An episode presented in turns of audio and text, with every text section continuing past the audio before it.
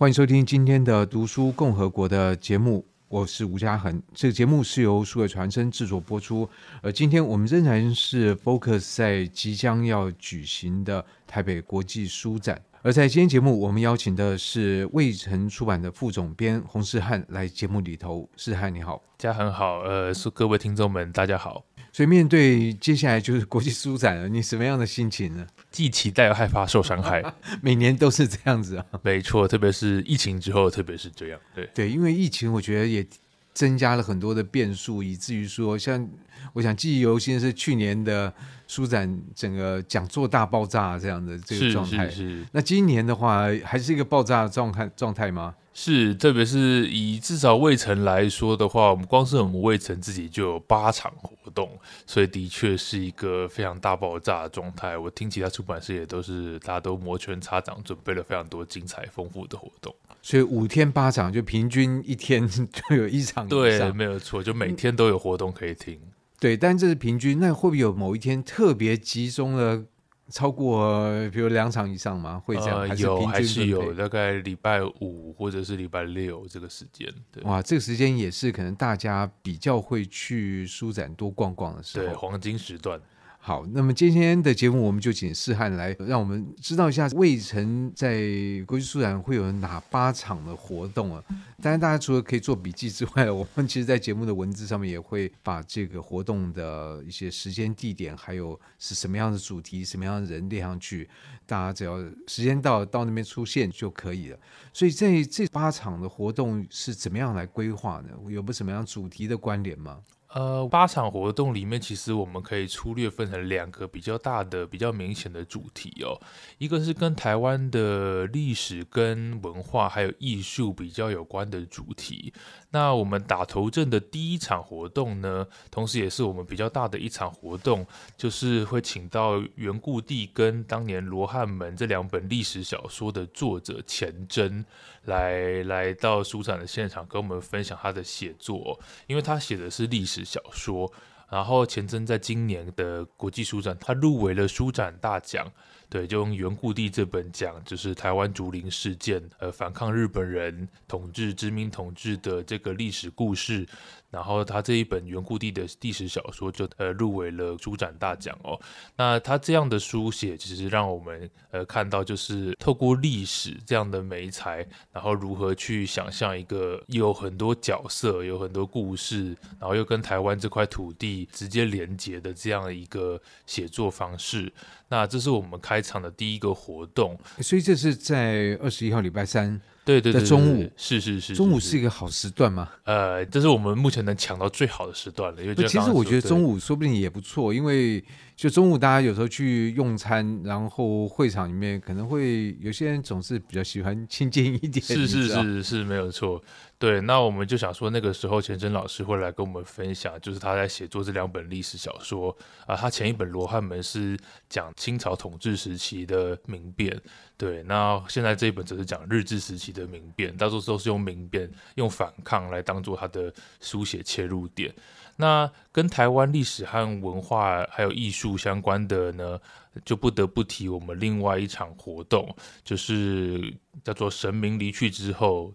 我们会请这个书书的作者刘玉琪老师来跟我们分享。那这这本书其实是一个值得一提的书，就是呃，如果最近这段时间有看我们魏晨的脸书的话，就会发现我们魏晨。在今年二月推出了一个新的书系，对，叫做 Artscape，就是艺术景观哦，就是它给这本新的书系目前已经有两本书，那他们这两本书呢，一本是神明离去之后，就是这次国际书展会有活动的。那另一本叫《战争中的美术》哦，那这本《战争中的美术》虽然国际书展不会有活动，可是在书展后我们会在济州安再另外办一场活动。那简单来说呢，这个 Artscape 书系呢，就是希望从台湾的呃文物或者是物件，像神明离去之后是用台湾神社以前日本统治的那个台湾神社所留下来的各十件物品。包括今天放在圆山大饭店的那个只金龙哦，他们去讲台湾神社从日治时期一路到现在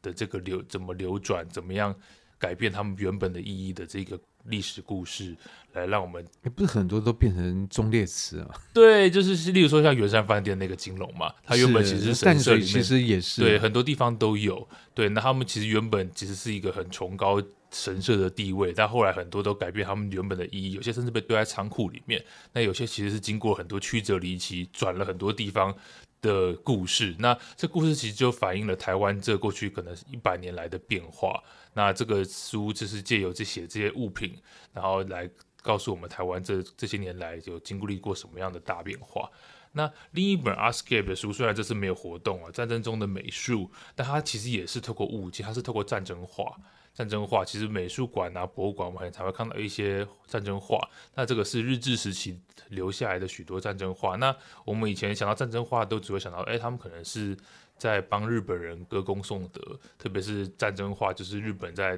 大东亚战争时期，他强迫他的殖民地台湾人都起来帮他画一些歌颂战争的画。可是这个书的作者很有趣，他就注意到，哎，其实这些画家在画这个画的时候，并没有把。呃，统治者的意识照单全收，他其实在这些画中其实藏了非常多台湾人自己的心声，有非常多自己的主体性。他可能是表现一种消极的应付，甚至有些有有一些在画里面藏了一些关键的元素，就是画中有一些人其实是对这个战争非常的不满意的。那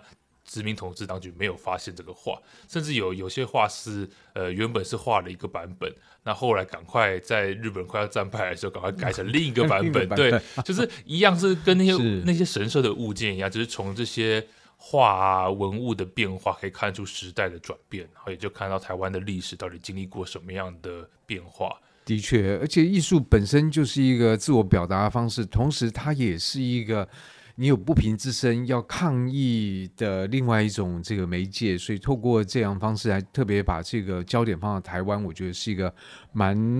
新奇的一个尝试，我觉得也会带给读者很大的期待。那刚才诗涵讲的这场，则是在二月二十四号礼拜六的晚上六点到。二十到七点十五，又是一个晚餐时间哈。是是是是是，但那个时间我们预计也会是根据之前的经验，都会是人潮非常多的时间，因为刚好在礼拜六黄金时间，对，对黄金时间。对，那这本书啊，刚刚忘记讲，就是这本书的作者刘启玉老师，他其实是去年金鼎奖有一个政府优良出版品，他是当初写一个杂志的一篇文章的。总之，他就是金鼎奖的优良出版品的得主，这样。对，对我觉得的确在国际书展安排。这讲者其实是一个，和讲题都是一个很大的学问。那当然，在这种状况底下，比如说有粉丝、有群众基础啊，或者有奖项加持啊，是是是是，这个当然对于读者的吸引力可能会来更大一点。没有错，没有错。所以在这一次的这个八场，然后有一个主轴，就是你刚刚提到台湾的这个台湾的历史跟台湾的艺术。嗯。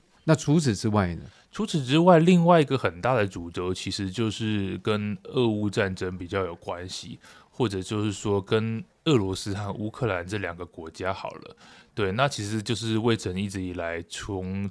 前年的血色大地，然后去年的民族重建，我们其实出版了蛮多跟东欧、俄罗斯有关的书。那在从去年底到今年国际书展，我们其实也有陆续在推出一些新书。那我们国际书展的活动呢，其中一个活动呢，就是要讲我深爱的国家这一本，一个俄罗斯的独立记者在写俄罗斯，就是由俄罗斯人自己来写俄罗斯的情况的这样一本书。它是一个报道文学，也是一个回忆录。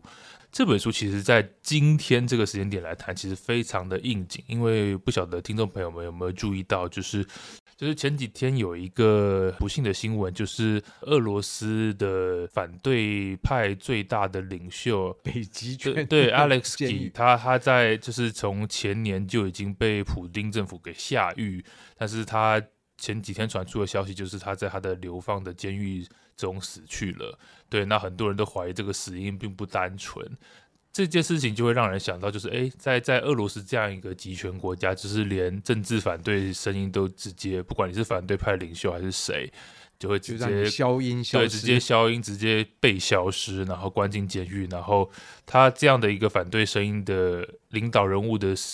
反而就是在俄罗斯各地都激起了蛮多的抗议声浪。但是我们就会不禁去想到说，俄罗斯这个国家是怎么样走到这一步田地的？这一本我深爱的国家，就是这个俄罗斯的女记者叫伊莲娜，她。有，他今年才三十几岁，三十出头，但他其实已经有快二十年的记者经验，因为他从十几岁开始就开始跑新闻，然后所以他这本书的回忆录其实是记录他从小时候目睹的俄罗斯这个他的母国，他最深爱的国家如何从当初戈巴契夫、叶尔钦一路到今天的普丁。经历过了什么？那这个俄罗斯为什么会变成今天这副模样？为什么最后会出现了独裁者普丁？然后，或者是用这位作者的话来说，就是俄罗斯其实已经悄悄地变成法西斯的国家了。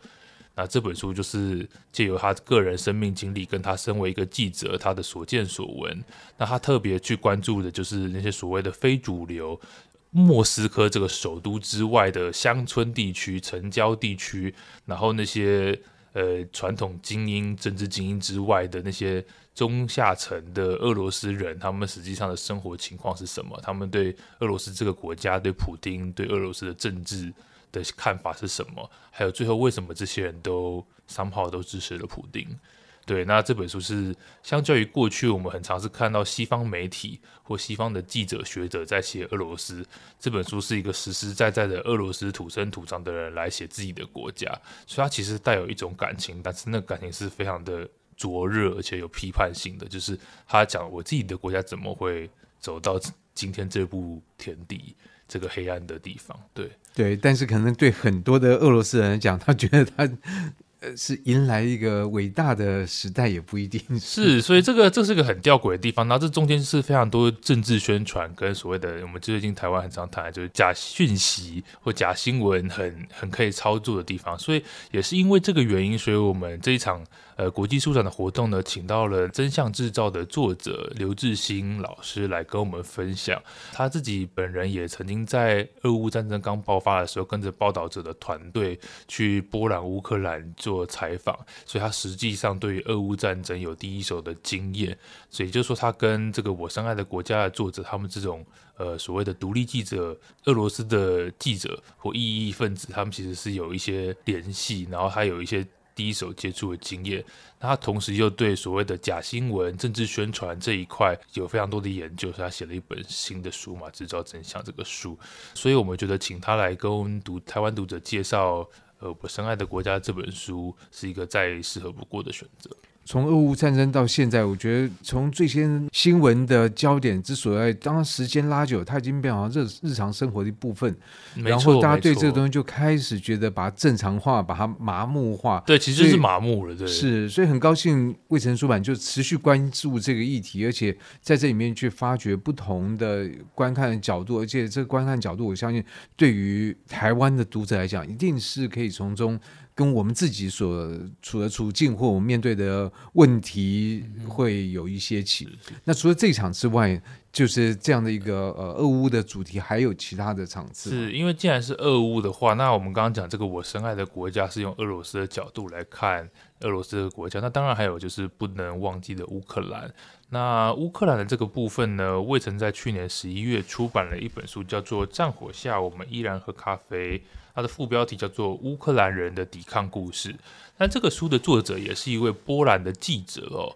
然后这位波兰记者帕维尔先生，他会在今年的国际书展来到台湾，因为波兰的图书协会有特别邀请他，所以呃，我们会有三场的活动。然后分别是在不同的沙龙，然后是由波兰图书协会主办，那魏晨这边是协办，然后请到这一位作者来跟台湾的读者分享他的这本新书，还有他在乌克兰呃的采访经验。所以他这个书等于是他是一位战地记者。那这位帕维尔先生他在俄乌战争爆发以后，在乌克兰待了九个月，然后这本《战火下我们依然喝咖啡》，其实就是他记录下这九个月他的所见所闻。那他特别强调的点呢，其实就是一般乌克兰的老百姓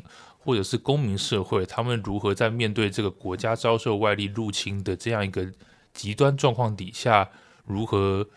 没有慌了手脚，如何维持平常的军民士气，如何让日常可以正常的过下去的这个过程。所以，我们之所以把书名取叫《战火下我们依然喝咖啡》，就是有一种嗯很很很惬意，就是呃我们在临危不乱的那个情况。那其实我们。根据过去两年的新闻，我们也可以看到乌克兰军民的确展现出了非常强大的团结跟韧性，就是即便国家遭受入侵，但是他们也没有，呃，就是惊慌失措，也没有一堆人说要投降，或者是呃，我们就放弃抵抗。很多人其实是在想办法，就是诶，民间力量可以怎么样来帮助呃这场战争。那所以这本战火下，我们依然喝咖啡，就从一个很日常的喝咖啡的角度。呃，来切入啊、这个喝咖啡呢，当然就是我们今天台湾人都非常爱爱喝咖啡，然后我们也会到处都有咖啡店。那其实乌克兰人也是这个样子。那他其实书中有一个小故事，是说，即便在基辅，就是他们首都遭受轰炸的时候，有一些咖啡店仍然照常营业，是因为这些老板们他们觉得应该要让那些躲在防空洞或躲在地下室的老百姓们。等到空气警报解除，走出来的时候，还是有咖热腾腾的咖啡可以喝。他想要用这个方式来维持，就是大家继续抵抗，还有日常还是，即便战争来了，但日常还是要过的这样一个一个士气跟心态哦，所以才继续营业他们的咖啡店。那我们觉得这个其实就是乌克兰人抵抗的象征，跟他们抵抗故事很传神的表达。